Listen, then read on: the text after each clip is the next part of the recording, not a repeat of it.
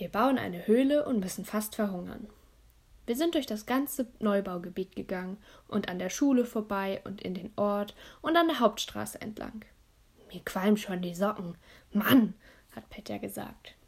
Meine Socken haben noch nicht gequalmt. An der linken Hacke hatte ich aber bestimmt schon fast eine Blase.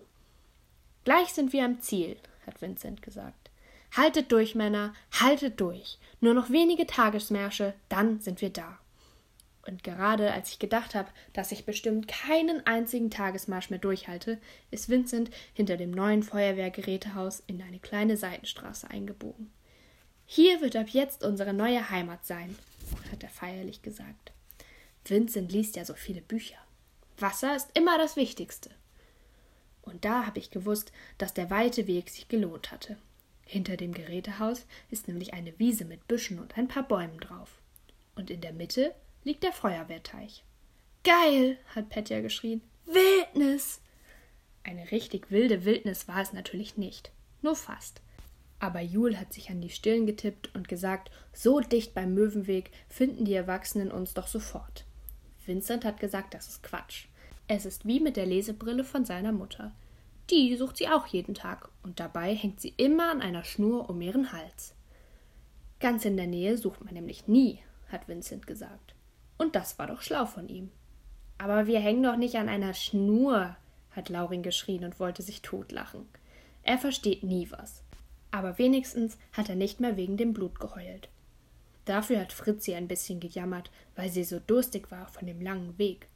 Da haben wir uns im Kreis ins Gras gesetzt und die Colaflasche kreisen lassen. Immer wenn man einen Schluck getrunken hatte, musste man die Flasche an den linken Nachbarn weitergeben. Meine linke Nachbarin war Tineke. Vincent hat gesagt, eigentlich ist es genau wie bei den Indianern, wenn sie die Friedenspfeife rauchen. Darum wollen wir jetzt auch einen Schwur schwören, hat er gerufen. Und Petja hat gesagt, genau, das wollte er schon die ganze Zeit vorschlagen. Das war doch mal wieder typisch. Nie darf jemand anders eine gute Idee haben. Vincent hat gesagt, von jetzt an müssen wir immer aufstehen, bevor wir einen Schluck trinken dürfen. Er hat uns auch den Schwur vorgesprochen und wir mussten ihn dann nachsprechen. Ich schwöre diesen heiligen Eid, dass ich in dieser Wildnis leben will, bis ich sterbe und tot bin. Niemals will ich meine Freunde verraten, nicht mal, wenn man mir die Hand abhackt. Und ich will meine Speisen und alles mit ihnen teilen, in Düsternis und Gefahr, in Sonne und Licht. Amen. Ich kann es auswendig, ich habe es ja so oft gehört. Es war sehr feierlich. Ich finde vor allem das mit der Düsternis und Gefahr und der Sonne und dem Licht ist so schön aber Laurin hat es natürlich wieder mal tausendmal durcheinander gebracht. In Düsternis und was nochmal, Vincent? hat er gefragt. Aber Sonne und Licht hat er richtig hingekriegt. Darum durfte er dann auch einen Schluck trinken. Danach hatten wir alle keinen so schrecklichen Durst mehr. Und Petja hat gesagt, es wird Zeit, dass wir uns eine Hütte bauen. Sonst haben wir nachher in der Nacht kein Dach über dem Kopf. Darum haben wir Zweige von den Büschen gerissen das soll man ja sonst nicht, weil Büsche auch ein Leben haben. Aber jetzt war es leider ein Notfall. Und dann haben wir sie zwischen die Zweige von drei anderen Büschen gesteckt, die schön dicht zusammenstanden. Eine ganz richtige Hütte ist es vielleicht nicht, aber Petja hat gesagt, fürs Erste reicht sie. Wenn wir später mal arbeiten und Geld verdienen, können wir uns ja auch echte Bretter kaufen. Aber für die erste Nacht ist die Buschhütte wohl gut genug. Da habe ich mir vorgestellt, wie es dunkel wird und wir alle zusammen in der Hütte sitzen, und das war so ein glückliches Gefühl. Ich finde eine Hütte zum Schlafen eigentlich sogar noch schöner als unser Haus. Ich weiß gar nicht, warum die Menschen nicht viel öfter mal ausreißen. Plötzlich hat Vincent gesagt, es gibt ein Problem. Da passen wir doch niemals alle rein, hat er gesagt. Da ist doch viel zu wenig Platz für sieben Leute. Jule hat vorgeschlagen, dass wir ja mal Probeliegen machen können. Sie ist zuerst in die Hütte gekrochen und hat sich auf den Boden gelegt und sich ganz dünn gemacht. Dann ist Fritzi reingekrabbelt und danach ich. Aber obwohl wir alle den Bauch eingezogen haben und sogar noch die Luft angehalten, hat von Tineke nur noch der Kopf reingepasst. Und für die Jungs war überhaupt kein Platz mehr. Na und? hat Petja gesagt. Nachts brauchen wir sowieso Leute, die draußen Wache stehen. Abwechselnd. Die müssen schon mal nicht mit rein in die Hütte. Oder wollt ihr vielleicht hier in der Wildnis ohne Wachen schlafen? Aber echt. Da habe ich gedacht, dass es bestimmt sehr gemütlich ist, mit Fritzi und Jul und der halben Tineke in der Hütte zu schlafen. Aber Wache sein und im Dunkeln allein um den Feuerteich laufen, wollte ich vielleicht nicht so gerne. Das habe ich aber nicht gesagt. Laurin hat wieder angefangen zu jammern, weil er so hungrig war, und da habe ich erst gemerkt, dass mein Magen auch geknurrt hat. Wie ein Bär. Das hat ja gut in die Wildnis gepasst. Petja hat gesagt, kein Problem. Die Jungs gehen jetzt sowieso los, um was zu essen zu besorgen. Die Großen waren natürlich Vincent, Petja und Jule. Wir sollten in der Hütte auf sie warten, und das hat zuerst auch ganz viel Spaß gemacht. Tineke und ich haben den Boden mit einem Zweig gefegt, und die beiden Kleinen, das waren Fritzi und Laurin, haben wir losgeschickt, damit sie Gras rupfen sollten. Das haben wir dann auf den Boden gelegt. Tineke hat gesagt, sie möchte nachts nämlich gerne weich schlafen. Dann haben wir Blätter in die Colaflasche gesteckt und so getan, als ob sie die Blumenvase wäre. Wir haben uns alle vier in die Hütte gequetscht und die Blumenvase in die Mitte gestellt und gespielt, dass wir in unserem einsamen Urwaldhaus vor unseren Verfolgern versteckt sind. Laurin hat ganz dicht am Eingang gesessen. Darum habe ich gesagt, dass von ihm aber draußen nicht der kleinste Fitz zu sehen sein darf. Sonst sind wir für die Verfolger ja leichte Beute. Nicht mal dein kleiner Zeh, habe ich gesagt. Da hat sich Laurin seine Sandalen und seine Socken ausgezogen und den rechten Fuß durch den Eingang nach draußen geschalten. Mit den Zehen hat er immer in der Luft rumgewackelt. Hallo Verfolger, hat er gerufen. Fang uns doch, fang uns doch. Das hat er natürlich gemacht, weil er uns ärgern wollte. Mit dir kann man ja überhaupt nicht richtig spielen, hat Fritzi geschrien. Es war uns aber sowieso schon ein bisschen langweilig geworden. In Wirklichkeit waren ja keine echten gefährlichen Verfolger da. Und Tineke hat gesagt, langsam können die anderen auch mal mit dem Essen kommen. Da sind wir aus der Hütte gekrabbelt und haben gesucht. Und wirklich, da waren wir aber ziemlich böse. Ich hatte gedacht, dass Petja, Vincent und Jule vielleicht zum Supermarkt gegangen waren, um dafür uns saure Würmer und Milchschnitten zu kaufen oder wenigstens trockene Brötchen. Bestimmt hatte Vincent ja Geld eingesteckt, bevor er abgehauen ist. Er ist doch immer so schlau. Tineke hat gesagt, das hatte sie auch gedacht.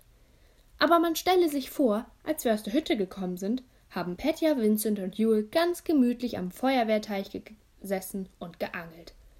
Da hätten wir ja auch gut mitmachen können. Für die Angeln hatten sie Stöcke genommen. Petja und Jule hatten eins von ihren Schuhbändern als Angelschnur an ihrem Stock. Aber Vincent musste ja immer noch Sandalen tragen. Darum hat er sich ein Schuhband von Jule geliehen. Das Problem war nur, hat Petja gesagt, dass sie keine Köder hatten. Und ohne Köder wollten die Fische nie so richtig anbeißen. Ich suche einen Regenwurm, hat Laurin geschrien. Das war doch dumm von ihm. Es hatte ja schon so lange nicht mehr geregnet, da war der Boden ganz trocken. Und darum gab es natürlich keine Würmer. Aber ich habe gedacht, es ist besser, dass wir Sonne und keine Regenwürmer haben, als wenn wir Regenwürmer und Regen hätten. Ich glaube nicht, dass unsere Hütte bei Regen so gemütlich ist. Bestimmt ist das Dach nicht ganz dicht. Tineke und Laurin und Fritzi und ich haben uns auch Stöcke gesucht und dann haben wir die Schnürsenkel aus Tinekes und meinen Turnschuhen daran gebunden. Petja hat gesagt, das sollen wir ruhig machen. Sieben Leute fangen logisch mehr als drei. Das hat aber leider nicht gestimmt. Ohne Köder wollen die Fische überhaupt nicht beißen. So blöde sind die ja nun auch nicht. Laurin hat gesagt, er merkt schon, wie er anfängt zu verhungern. Mein Bauch ist schon, hat er gesagt. Was ist dein Bauch schon? hat Vincent gefragt.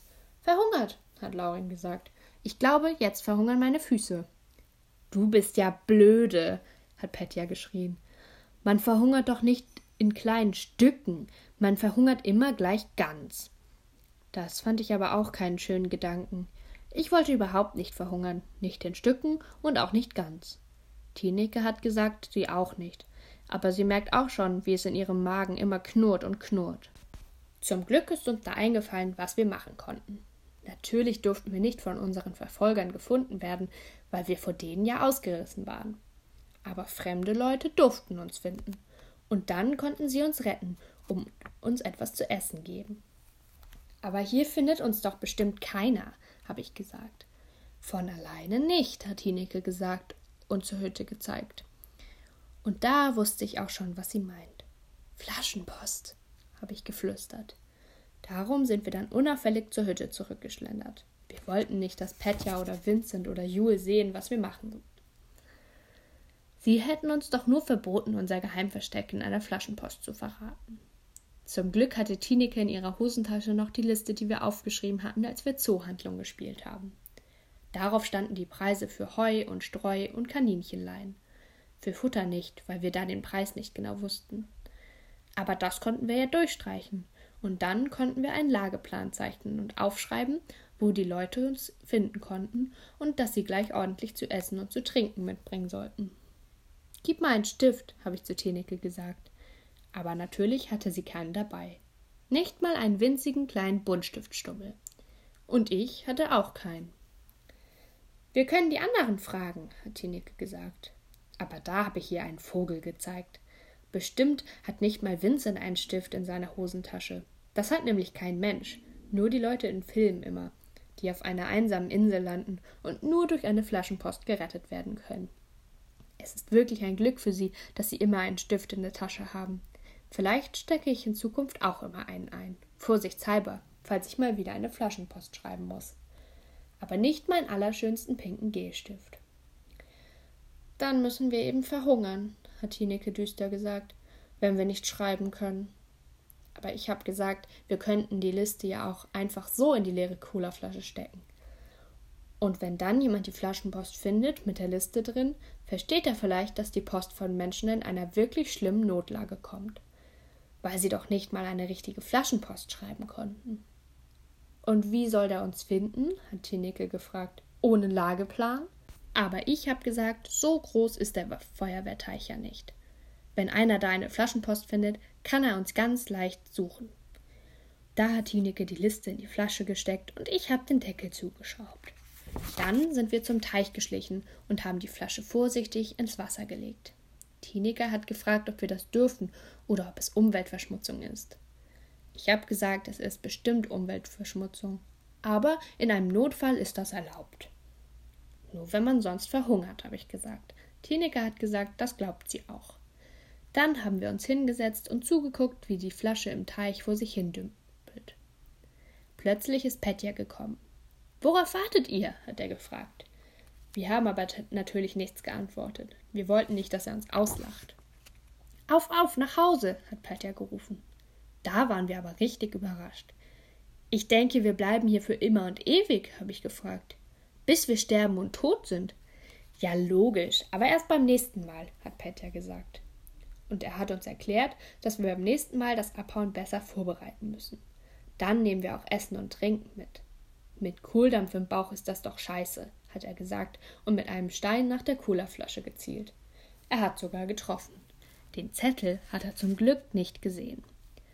Die Hütte ist aber so niedlich, hat Fritzi gejammert, und das habe ich auch gefunden. Es war doch schade, dass wir da jetzt nicht drin schlafen konnten. Aber als wir wieder auf der Hauptstraße waren, habe ich plötzlich angefangen, mich richtig ein bisschen auf Zuhause zu freuen. Ich habe mir vorgestellt, dass Mama und Papa gemerkt haben, dass wir verschwunden waren. Da sind sie ganz aufgeregt geworden und haben die Polizei angerufen. Dann haben alle Eltern aus unserer Reihe gesucht und gesucht, aber natürlich konnten sie uns nicht finden. Und vielleicht haben sie sogar geweint. Nur Zita Sibyl nicht, weil ihre Jungs doch eigentlich Stubenarrest haben sollten. Ich habe ein richtig gruseliges Gefühl im Bauch gekriegt, weil Mama ja mir so leid getan hat. Und ich bin extra ein bisschen schneller gegangen. Petja hat sogar angefangen zu rennen. Er hat gesagt, das ist nur wegen dem Kohldampf. Als wir in den Möwenweg eingebogen sind, war ich ein bisschen überrascht, dass vor unserer Reihe kein Polizeiauto geparkt hat.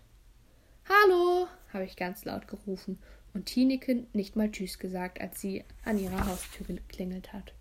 Mama und Papa sind aber überhaupt nicht aus dem Haus gestürzt gekommen.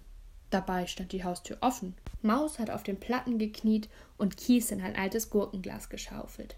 Immer lasst ihr mich nie mitmachen, hat er böse gesagt. Aber ich hatte zwei Eise. Edgy Badgy. Da bin ich vor Hunger fast ohnmächtig geworden. In der Küche stand Papa auf der Leiter und Michael hat ihm eine Tapetenbahn hochgereicht. Sie hatten schon drei Wände fertig tapeziert. Im Wohnzimmer hat Mama gerade sechs Teller auf unseren schönen Wohnzimmertisch gestellt. Der Esstisch war ja weggeräumt. Prima, Tara, holst du mir mal das Besteck? hat sie gesagt, ohne richtig hochzugucken. Da habe ich gemerkt, dass sie mich noch nicht mal vermisst hatte. Man stelle sich vor, sie hatten alle noch nicht mal gemerkt, dass wir ausgerissen waren.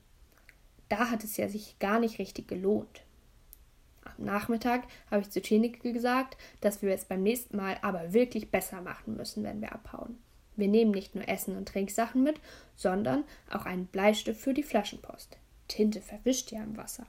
Und Köder für unsere Angeln. Und zu Hause legen wir überall Zettel hin, wo drauf steht, dass wir ausgerissen sind und niemals mehr wiederkommen. Das fand Tineke eine gute Idee. Ihre Eltern hatten nämlich auch nicht gemerkt, dass sie abgehauen waren. Aber das Mittagessen an dem Samstag war das allerbeste in meinem ganzen Leben. Obwohl es Erbsensuppe gab. Ich habe zwei große Teller leer gegessen und Petja hat sogar drei Teller leer gegessen und Papa hat gesagt, man könnte ja direkt glauben, dass wir auf einer Expedition gewesen waren, so hungrig wie wir wären. Waren wir auch, hat Petja gesagt. Ich glaube, es gibt nichts auf der Welt, wovon man so hungrig wird wie vom Ausreißen.